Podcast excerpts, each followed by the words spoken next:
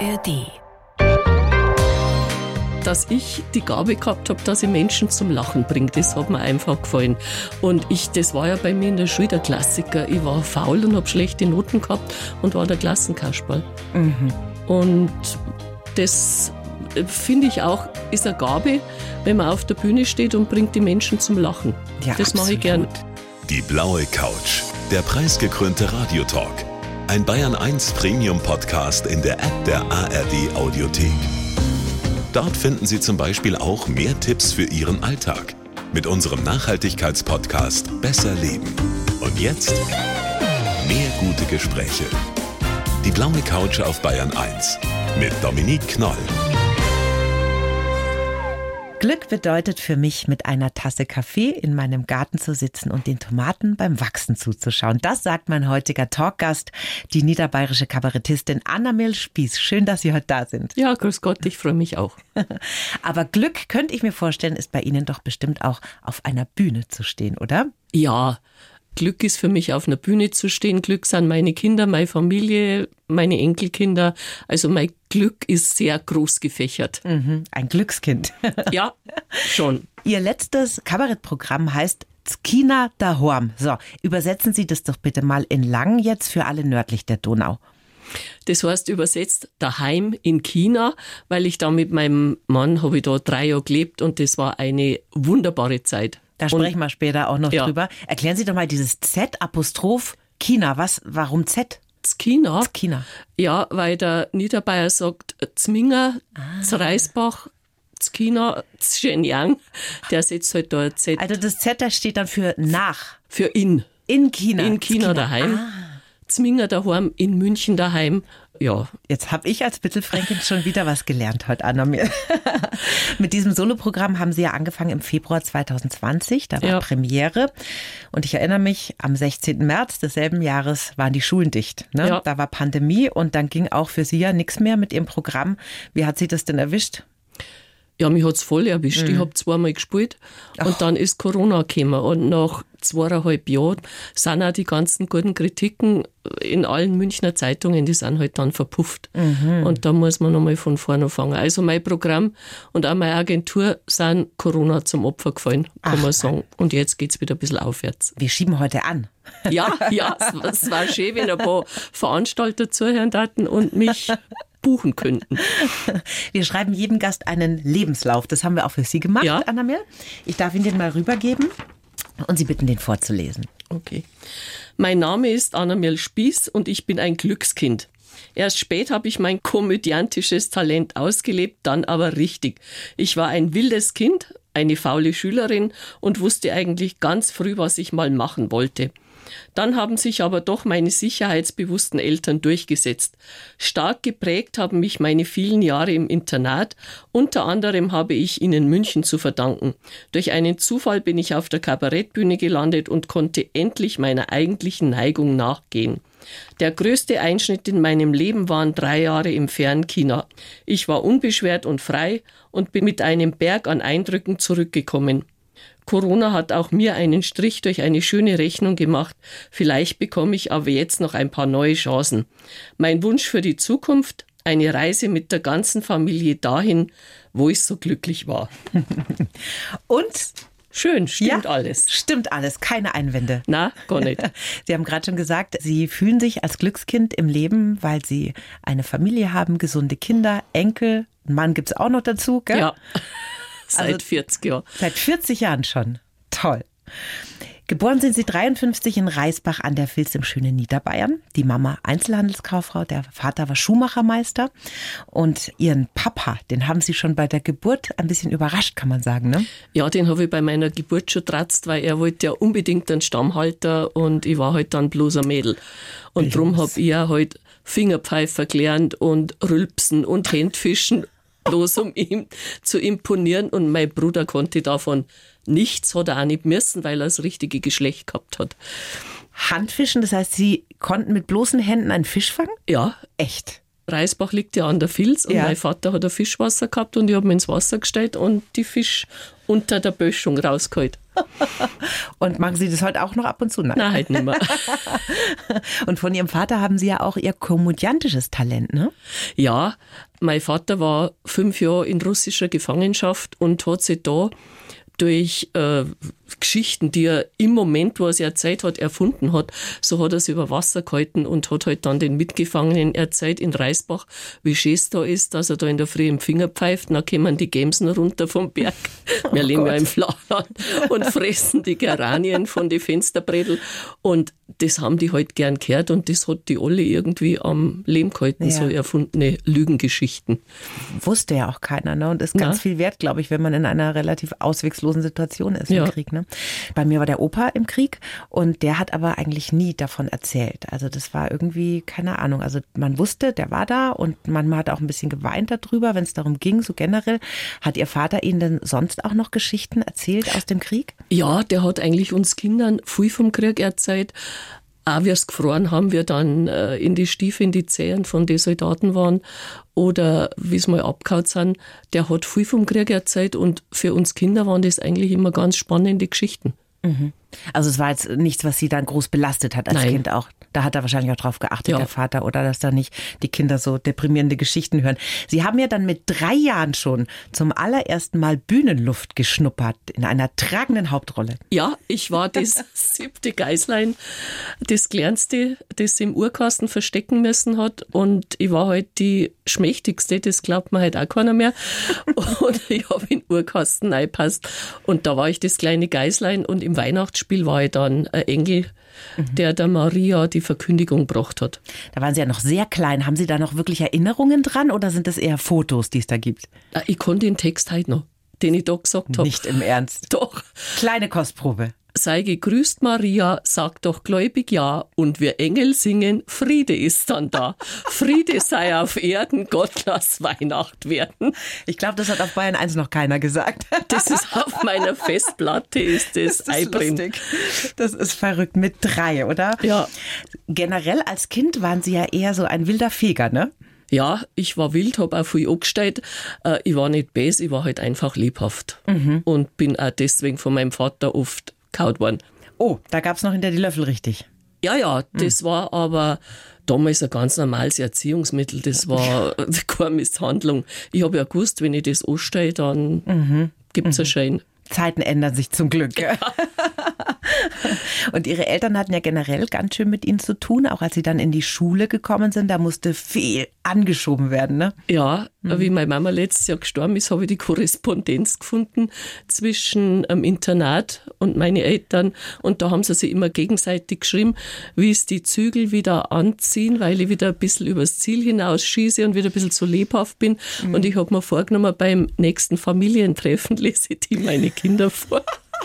Das ist sehr schön. Schau mal, was wir für eine wilde Oma haben, gell? Ja. die Enkel dann.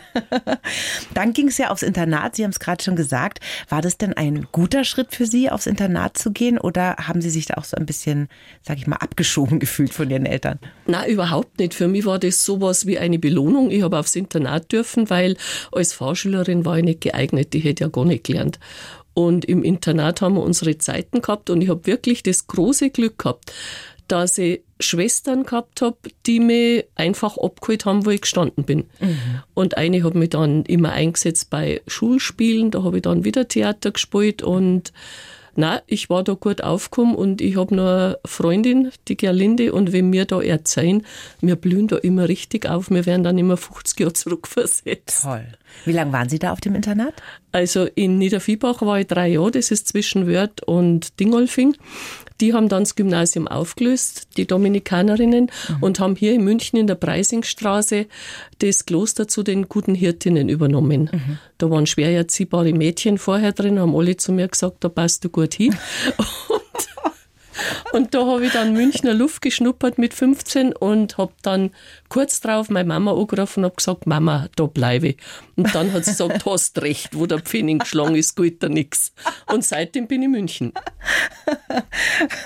Mitte der 70er waren Sie sogar mal Faschingsprinzessin Ja, und haben selbst geschriebene Reden vorgetragen. ja.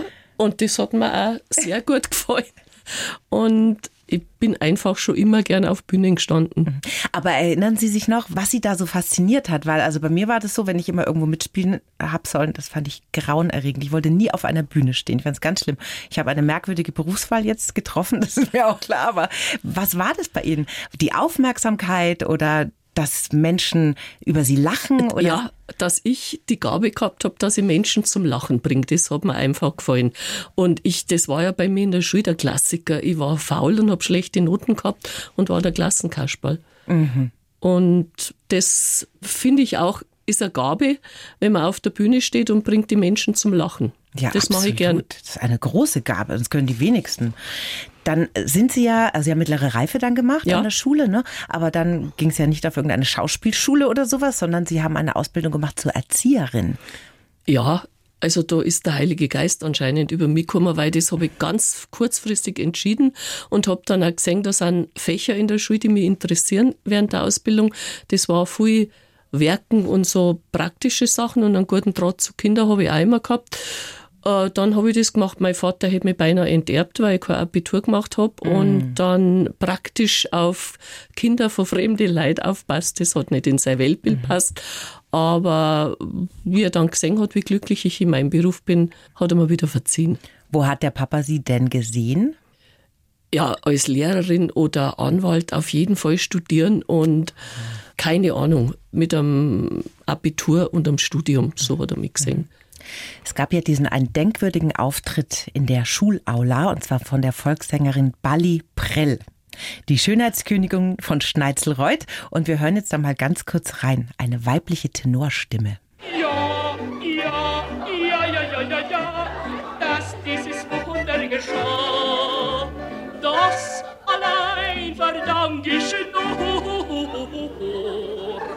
Meiner zierlichen Figur. Also das war eine sehr korpulente Frau mit einer Tenorstimme und die hat sie total begeistert, oder? Die hat mich so fasziniert. Man muss sich vorstellen, das war im großen Schulsaal.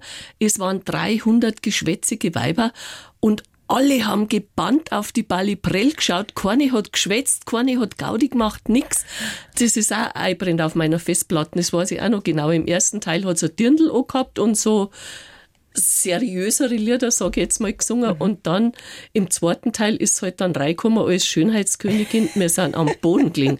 Sowas haben wir halt auch noch nie gesehen. Ja. Und das war so toll. Und das muss ich auch sagen, die Schwestern, die haben ganz oft auch so Theaterensembles geholt. Wir haben oft Schauspiele bei uns mhm. gehabt. Und in München habe ich dann ein Theaterabo gehabt. Also wie gesagt, ich habe sehr aufgeschlossene Klosterschwestern gehabt. Auf die lasse ich nichts kommen. Aber was für ein guter Ort, oder? Und das vermutet ja. man ja auch gar nicht. Bei Klosterschwestern denkt man ja, es geht wahnsinnig streng zu. Und dass die dann sie und ihre Persönlichkeit, ihre Talente und, und Leidenschaften so gesehen haben, ne? Ja, also ich kann nichts Schlechtes über meine ja. Internatszeit ja, sagen. Ja.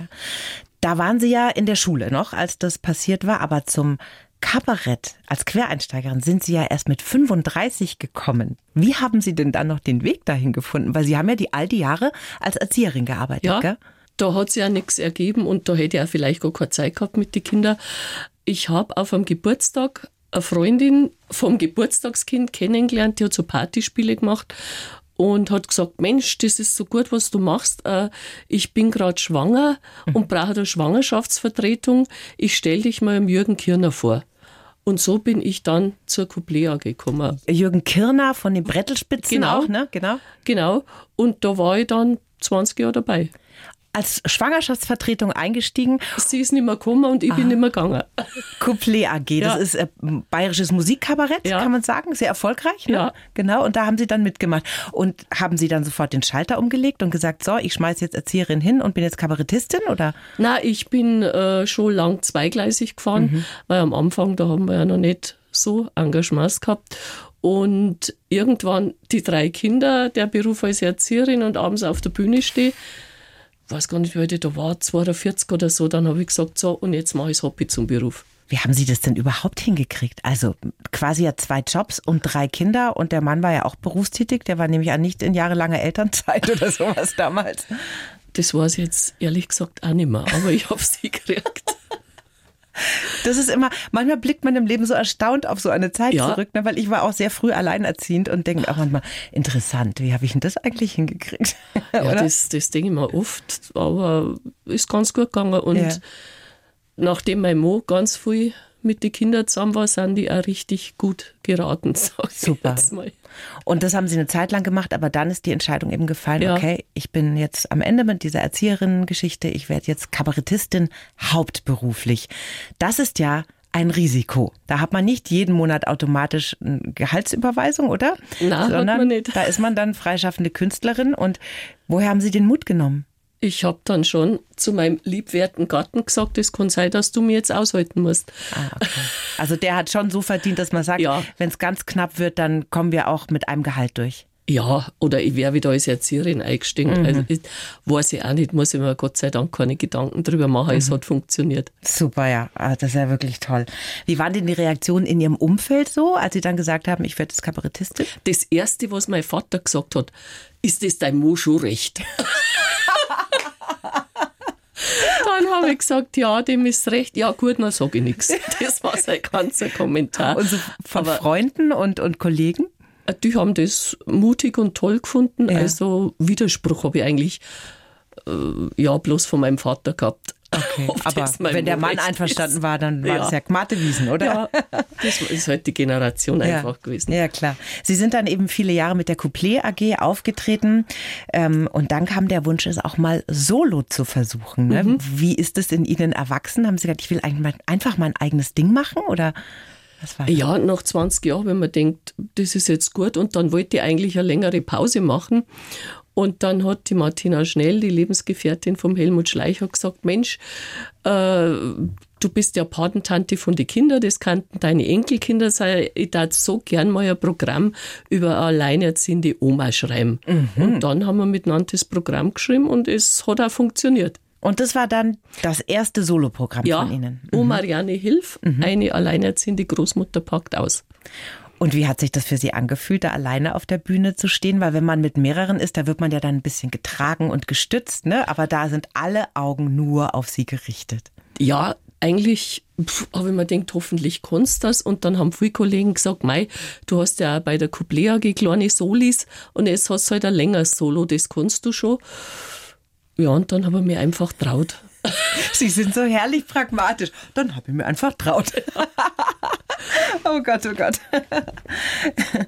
Das war also die alleinerziehende Großmutter, O Marianne Hilf. Und da ging es um alle Themen rund um Oma sein. Vielleicht können Sie ein bisschen was erzählen aus dem Programm. Ja, da war die Nachbarin dabei, da war meine Schwiegermutter dabei. Das war so ein Typenkabarett. Ah, da okay. habe ich verschiedene Typen gespielt. Und auch, ja, wie früher mit uns gesprochen worden ist und wie heute mit den Kindern gesprochen wird.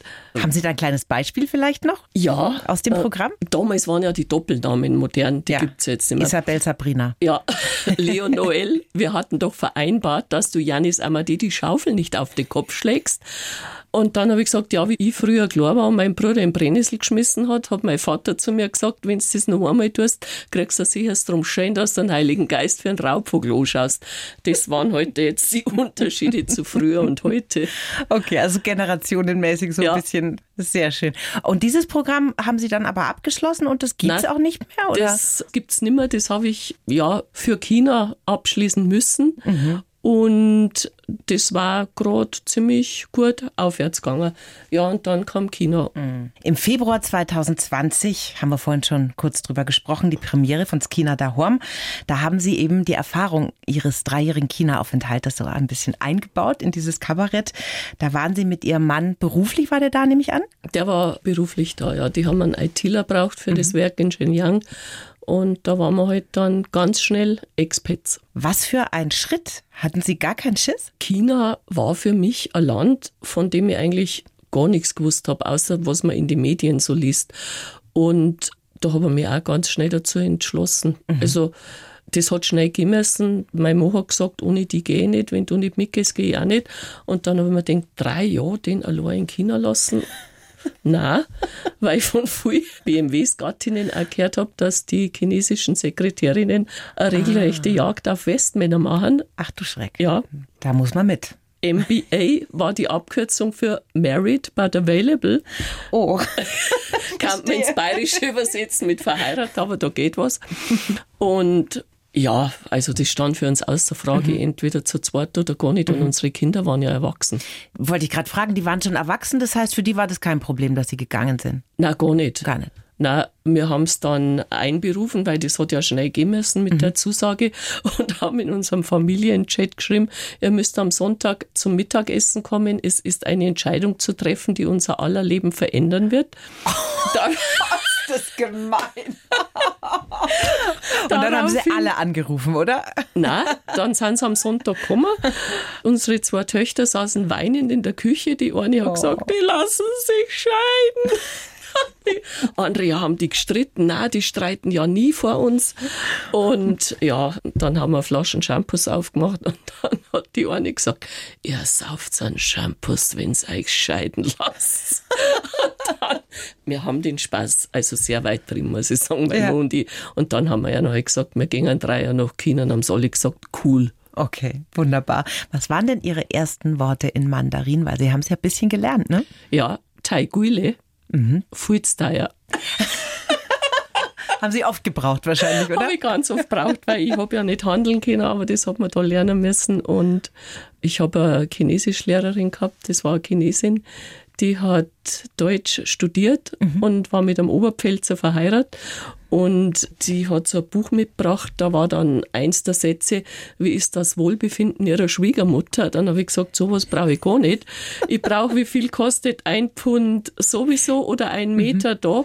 Dann ist mit mir zum Stoffmarkt gegangen, ist mit mir einkaufen gegangen. Und im Gegensatz hat sie dann zu mir gesagt, ja, wir haben hier kein gescheites Brot, kannst du mir lernen, wie man Brot bäckt? Und so haben wir uns dann praktisch ausgetauscht. Das und war das, dann ein Handelsabkommen Ja. zwischen euch zwei. Das ist ja schön. Jetzt hat Ihr Mann ja einen Job gehabt, wahrscheinlich viel um die Ohren gehabt da, sich da reinzufuscheln in die neue Arbeit. Und Sie hatten ja viel Zeit. Wie sah denn Ihr Alltag da aus? Also erstmal habe ich die Wohnung eingerichtet. Das war halt ein Männerhaushalt, da war gar nichts da. Und ich habe es dann ein bisschen wohnlich gemacht. Und alle vier Wochen war ein Treffen von den Expat-Frauen, so ein Kennenlerntreffen. Und da habe ich ein paar kennengelernt. Wir haben dann eine Strickrunde eröffnet. Und ja, ich habe halt mir dann auch ein Radl gekauft und die Gegend erkundet und bin dann zum Schluss, wie ich mir ein bisschen auskennt habe und ein bisschen Chinesisch kennen habe, bin ich rumgereist in China. Alleine dann. Ja. Und Sie haben sogar den chinesischen Führerschein gemacht. ja. Das finde ich schwer beeindruckend. Ist das wie bei uns, so Theorie, Praxis, Prüfung?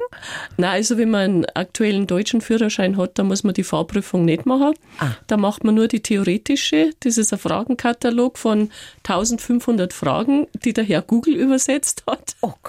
Und bei der Prüfung kriegt man 100 gestellt und in einer Dreiviertelstunde muss man mindestens 90 richtig beantwortet haben. Das ist aber ganz schön streng. Ich glaube, es ist ein bisschen strenger als bei uns, oder? Also ich meine, bei mir ist es schon ein bisschen her, aber ich glaube, so viele sind es bei uns nicht, ne? Ja, da sitzt so in einem Kastel mit Plexiglas vorn links und rechts.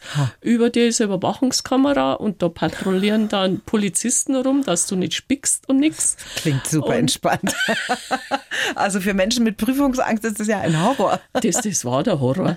Und du kannst dann selber zum Schluss den finalen Knopf drücken und dann erscheint, wie viele Fragen du richtig hast. Ich habe 95 gehabt und Bravo. habe gleich bestanden, ja. Und was da der Herr Google übersetzt hat, das war furchtbar. Manche hat man bloß raten können. Ja, ja. Und praktische Prüfung gab es dann gar nicht. Nein, nur ein Medical Check. Da wird dann äh, Sehtest, äh, Farbtest, Hörtest, sowas gemacht. Ist man da mit Englisch eigentlich durchgekommen? In den Firmen schon Ja. und bei so öffentlichen Sachen auch. Aber in Shenyang hat von der Bevölkerung keiner Englisch gesprochen. Ist ja nicht touristisch da, Nein, ne? gar nicht. Die haben zwar so eine kleine verbotene Stadt, weil früher mal die Kaiser da waren. Die sind aber schon lang abgewandert. Aber ich habe mich durchschlagen können. Und ich habe die Chinesen als sehr freundlich, sehr fröhlich, sehr höfliches Volk erlebt. Also ich habe keine negativen Erlebnisse gehabt. Nehmen Sie uns doch mal mit in dieses Land, weil ich war auch noch nie in China. Sie haben viele Reisen gemacht. Was hat Sie denn da am stärksten beeindruckt? dass das Land, man fliegt vier Stunden und ist immer noch im selben Land. Und was die schon allein an Vielfalt an Natur haben. Und wir waren ja Richtung Mongolei. Da schauen die Menschen ganz anders aus wie im Süden. Die sind viel kräftiger und stämmiger. Im Süden sind sie eher zierlich. Und auch das Essen, die Vielfalt beim Essen und die verwerten ja das ganze Tier, da wird gar nichts weggeschmissen. Das, das war alles sehr beeindruckend. Und auch die ganze Kultur. Was haben Sie da gesehen? Haben Sie irgendwelche historischen Stätten auch besucht? Ja, ich war in Xi'an, wo die Terrakotta-Armee Oh, ist. ja. Dann war ich in Lijiang, auch Weltkulturerbe. Und äh, wo sie Porzellan erfunden haben, Mhm. in Qingdezheng. Ich weiß bloß nicht, wie man es richtig ausspricht. Das weiß wahrscheinlich fast keiner, wie man es richtig ausspricht. Insofern egal. Da ist alles aus Porzellan, die Papierkörbe, die Stäbchen, alles. ja irre. Und ja, das war schon toll. Das waren ja dann sehr freie drei Jahre, ne? Der Mann war in der Arbeit verräumt, die Kinder daheim in Bayern und Sie hatten viel Und ich habe drei Zeit. Jahre Urlaub gehabt. War so, ne? Ja, Das ja war toll. Und die drei Jahre, die waren mir auch viel zu kurz. Wie haben Sie denn da Kontakte geknüpft? Also haben Sie da auch Chinesen kennengelernt oder ist man da eher so ein bisschen isoliert als Ausländer, dass man immer mit anderen Ausländern oder anderen Deutschen rumhängt? Also wir sind schon mal in ein Hochhaus gezogen, wo nur Chinesen waren. Und ich habe Haushaltshilfe gehabt, mit der habe ich immer noch Kontakt. Der Peter, der hat in der Firma eben auch Chinesen kennengelernt, zu denen haben wir heute auch noch Verbindung. Und so habe ich halt die ganzen, es hat da einen Frühmarkt gegeben, die ganzen Standelleute, also die Marktfrauen, bei denen ich immer einkauft habe, die haben mich dann auch schon kennt. Und da hat man sich halt begrüßt und die haben sich gefreut, wenn ich einkauft habe, haben mich wahrscheinlich beschissen ohne Ende. Nein. Sie waren ja auch sowas wie eine Kulturbotschafterin, haben bayerische Abende veranstaltet. Wie ist es Ja. denn dazu gekommen? Ich bin noch gar nicht in Shenyang angekommen gewesen. Ich habe ein Abschiedsinterview im Münchner Merkur gehabt und habe aber nicht gewusst, dass die Expats da online einen Münchner Merkur lesen und haben dann zu meinem Mann gesagt, ah, deine Frau kommt, das ist ja ganz eine lustige, die muss was machen. Und ich war noch gar nicht da, ist schon über mich bestimmt worden, dass ich ganz eine lustige bin und was machen muss. Und jetzt muss ich noch mal ein bisschen weiter ausholen. Wir haben dann einen deutschen Pfarrer gehabt, der Gottesdienste veranstaltet hat in den Wohnzimmern von Expats. Und am 22. Dezember, am 10. bin ich angekommen und am 22. war da so ein Gottesdienst und da hat mich dann einer angeredet, ich kenne die, ich kenne die. Und dann sind wir draufgekommen, dass der mich kennengelernt hat im BMW-Werk Ringsburg, weil wir da mal mit der Couplet AG waren und neben ihm ist ein Gitarrist gestanden, der hat gesagt, ah, ich habe meine Gitarre dabei, da macht man was. Und er hat gesagt, ich organisiere das und ach, und ich habe ja noch einen Neffen, der spielt Zirch und auf einmal waren wir da innerhalb von fünf Minuten eine Band und dann haben sie gesagt, und du stellst das Programm zusammen. Und dann war im Juni der erste bayerische Abend. Das ist ja großartig. Sie sind aber auch dann einfach so, mach ich, ne? Ja, und ich habe keine Berührungsängste. toll. Das, aber ich glaube, das ist dem geschuldet, dass meine Eltern halt ein Geschäft gehabt haben und ich da immer sehr aufgeschlossen war. Aber trotzdem, ja, da könnte man ja auch sagen, lass mich doch einfach mal in Ruhe, aber Sie gehen da voll rein, dann ist sowas. Ja, ich wollte die bayerische Kultur schon ein bisschen nach China bringen. Und alle chinesischen Mitarbeiter, die Kinder gekriegt haben, die haben dann von mir eine bayerische CD gekriegt von Werner Mayer mit den Kinderlieder. Ach, schön. Werden jetzt in China gesungen. Ja. Also wahrscheinlich waren da im Publikum dann nur Deutsche, oder? Na, da waren auch viele Chinesen. Haben die da ein bisschen was Dirndl. verstanden dann zum Teil? Na, aber Dirndl haben so gehabt.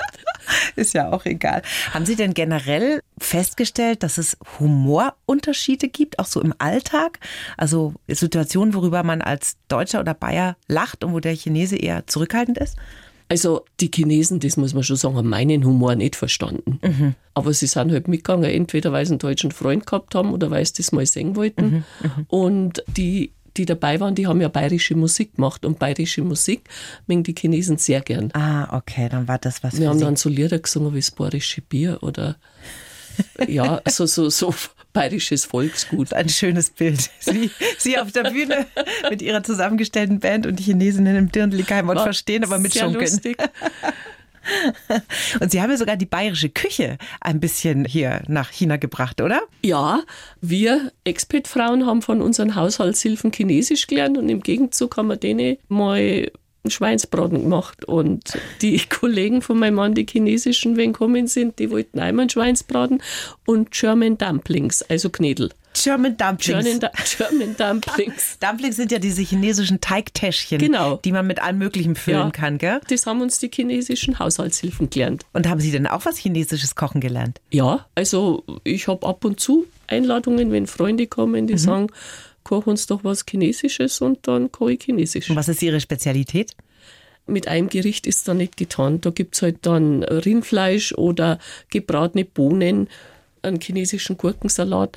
Also mein Repertoire mhm. ist da schon abwechslungsreich. In China, also ich habe das nur mal in einem Restaurant gesehen, das war ein sehr authentisches chinesisches Restaurant, da gab es so ein warmes Buffet und mich hat es ehrlich gesagt ein bisschen gegraust, obwohl ich natürlich weiß, dass es wahnsinnig toll ist, wenn man das ganze Tier verwendet, aber da liegen halt auch so Hühnerfüße und Schnäbel, alles. Ja, ne? ja Schweinsrissel, also die essen wirklich alles.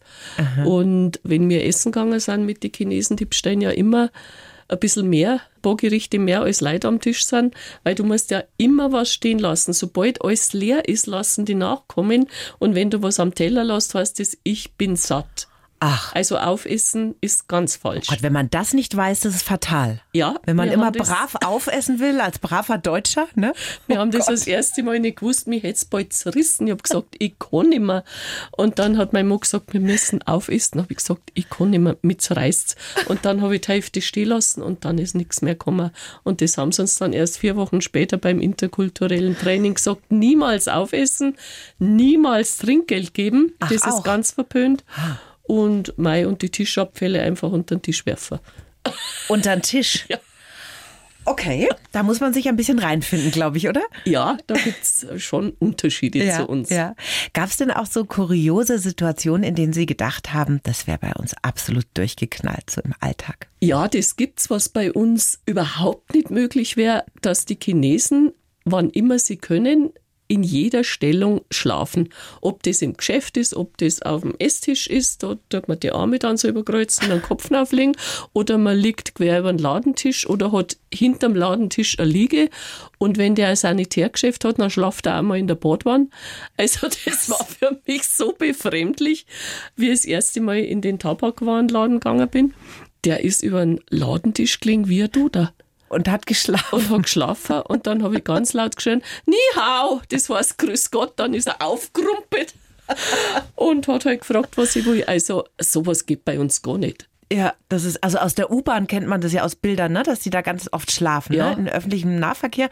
Aber jetzt über dem Ladentisch oder in der Badewanne und im Bettengeschäft ist wahrscheinlich auch ein guter Ort, ne? Ja, und der Shen Younger macht seinen Mittagsschlaf grundsätzlich im Ikea. Da wollten wir mal ein Bett kaufen und wollten die Matratzen Probe schlafen, aber alle Betten waren besetzt, alle Matratzen, alle Couchen.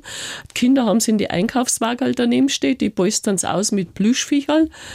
Und wenn sie ausgeschlafen haben, nehmen sie das Kind raus, lassen das Wagel stehen und gehen heim. Und da also, sagt keiner was? Nein. Das ist, das ist ja und die Angestellten, die rahmen dann das Wagel aus. Das darf mhm. bei uns überhaupt nicht gehen. und die schlafen tief und fest.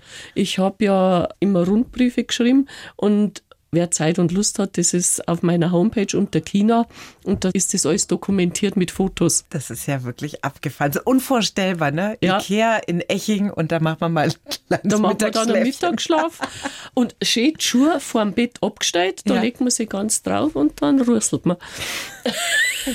Lustig. Wenn Sie jetzt so zurückblicken, also Sie haben Ihr Kabarettprogramm gemacht über ja. China. Was hat es denn mit Ihnen persönlich gemacht? Was hat sich da verändert? Was in oder an Ihnen ist gewachsen?